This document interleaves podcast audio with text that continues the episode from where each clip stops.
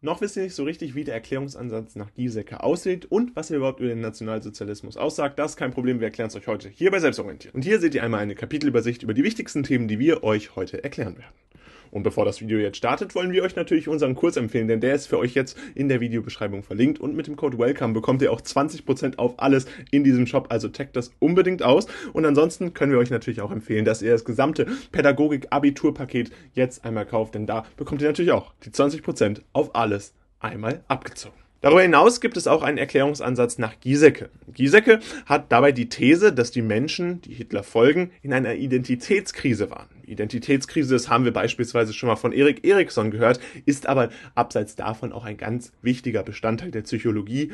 Und hier ist es so, dass Hitler dann ihnen dabei half, ihre Identität wiederzufinden, beziehungsweise überhaupt erst zu finden. Gerade für junge Menschen kann es natürlich sein, dass die in einer frühen Identitätskrise waren und dass Hitler dann hier nach dem Erklärungsansatz von Giesecke das so gemacht hat, dass die Identität überhaupt erst das erstmalig gefunden werden konnte und damit ist die Identität ein soziales Phänomen. Und das ist ganz klar, denn daraus entsteht, dass ein Individuum sich die Grundfrage stellt, wer bin ich? Das ist eine Frage, die wir in vielen, vielen verschiedenen äh, psychologischen und pädagogischen Abhandlungen gehört haben, genauso wie die Frage, wozu bin ich da? Und die nationalsozialistische Ideologie gibt auf all diese Fragen eine Antwort Antwort, wobei vermittelt wird, dass der Mensch einen sozial anerkannten Status in der Volksgemeinschaft hat. Das heißt, man hat bewusst verschiedene Staaten geschaffen, die dann es ermöglichen, dass diese NS-Ideologie den verschiedenen Individuen erklärt, dass sie ihre Identitätskrise überwunden haben.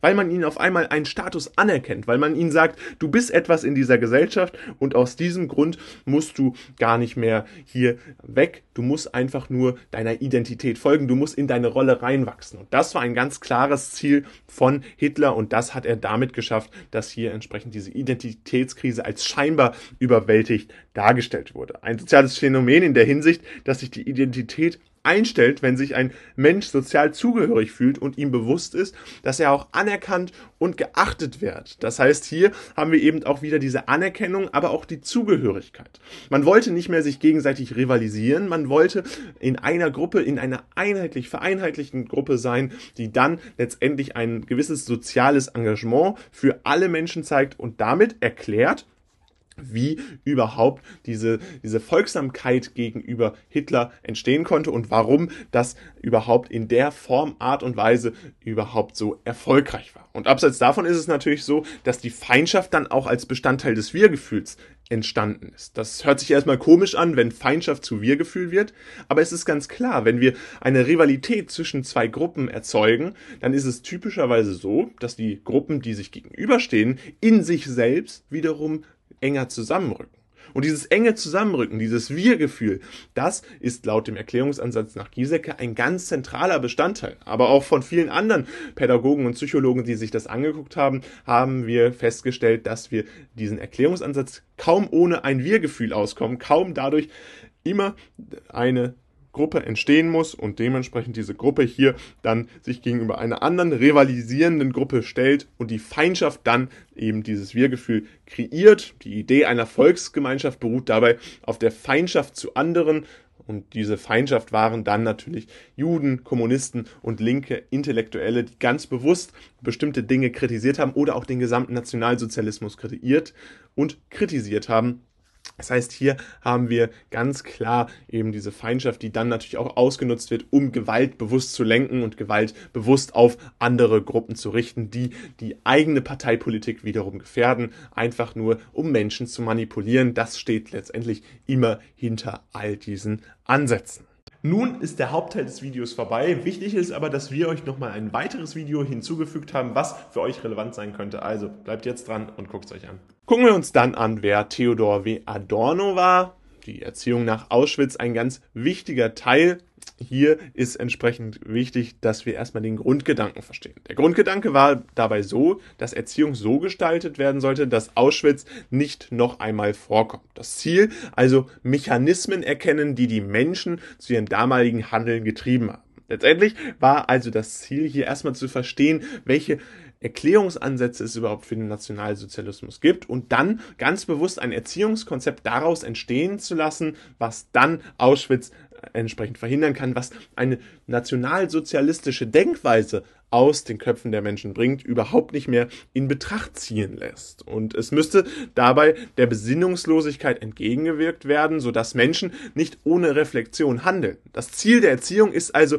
immer sich selbst kritisch zu reflektieren. Ein ganz wichtiger Bestandteil davon, dass bestimmte Gedankengüter überhaupt nicht auftreten. Denn natürlich ist es so, dass man immer wieder von anderen Menschen manipuliert werden kann und auch von anderen Gruppen zugehörig werden kann, dass man da eventuell gar nicht mehr selbst diesen, diese Möglichkeiten hat, dagegen sich zu stützen. Dagegen ist das Ziel also dann, eine kritische Selbstreflexion zu ermöglichen, denn mit dieser kritischen Selbstreflexion sagt Theodor W. Adorno, dass entsprechend hier dann eine Möglichkeit besteht, sich gegenüber solchen Manipulationen zu behaupten. Die Erziehung soll dabei im Kindesalter beginnen, denn hier ist natürlich so, dass die Charakterbildung stattfindet. Und wo Charakterbildung stattfindet, ist es ganz klar so, dass auch Erziehung ansetzen muss, damit überhaupt später eine kritische Selbstreflexion stattfinden kann. Denn eventuell ist es ja so, dass hier dann entsprechend die Charakter nicht ausgebildet werden können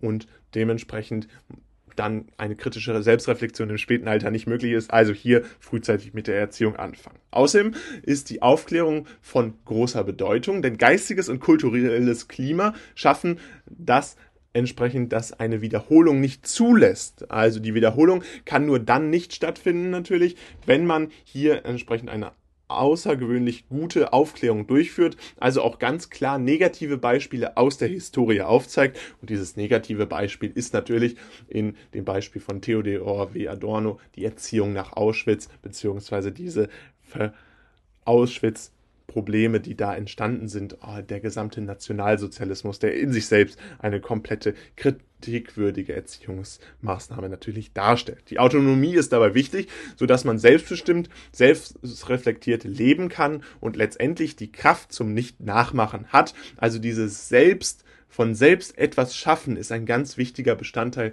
dieses gesamten Konstrukts. Und hier geht es auch wirklich darum, dass man einen autonomen Lebensstil entwickelt, damit man sich von anderen Menschen abkoppelt und dann letztendlich auch einen politischen Unterricht schafft, der darauf ausgelegt ist, dass sich ein solches Geschehen nicht wiederhole. Und damit ist dann letztendlich klar, die Wiederholung von Auschwitz ist eine gesellschaftliche Frage. Manipulativen Charakter hat die Menschen damals zu bestimmten Verhaltensweisen geführt. Das heißt, hier ist das Ziel dadurch, dass man anerkannt hat, dass Manipulation das größte Problem der damaligen Zeit war, letztendlich diese Manipulation zu verhindern, indem eine kritische Selbstreflexion aller Beteiligten stattfindet, beziehungsweise auch aller Menschen stattfindet, die dann neu geboren werden, dadurch entsprechend, dass man schon frühzeitig eine Erziehung ermöglicht, die die Charakterbildung mit gefestigter Selbstreflexion und Autonomie ermöglicht. Und damit soll es auch schon wieder gewesen sein mit diesem Video. Wir danken euch für die Aufmerksamkeit und freuen uns riesig, euch unseren Kurs hier nochmal vorzustellen. Ein bisschen Werbung in eigener Sache, denn der ist jetzt für euch verfügbar und den könnt ihr natürlich gerne auschecken mit Zusammenfassungen für das schnelle Lernen und Video Videos zum Wiederholen. All das jetzt in der Videobeschreibung verlinkt. Mit dem Code WELCOME bekommt ihr 20%. Außerdem könnt ihr gerne unseren Abiturkurs und die verschiedenen anderen Abiturkurse auschecken. Die sind auch für jetzt für euch in der Videobeschreibung verlinkt. Und dann lasst gerne ein Like da, lasst ein Abo da und wir sehen uns beim nächsten Mal wieder. Haut rein und ciao.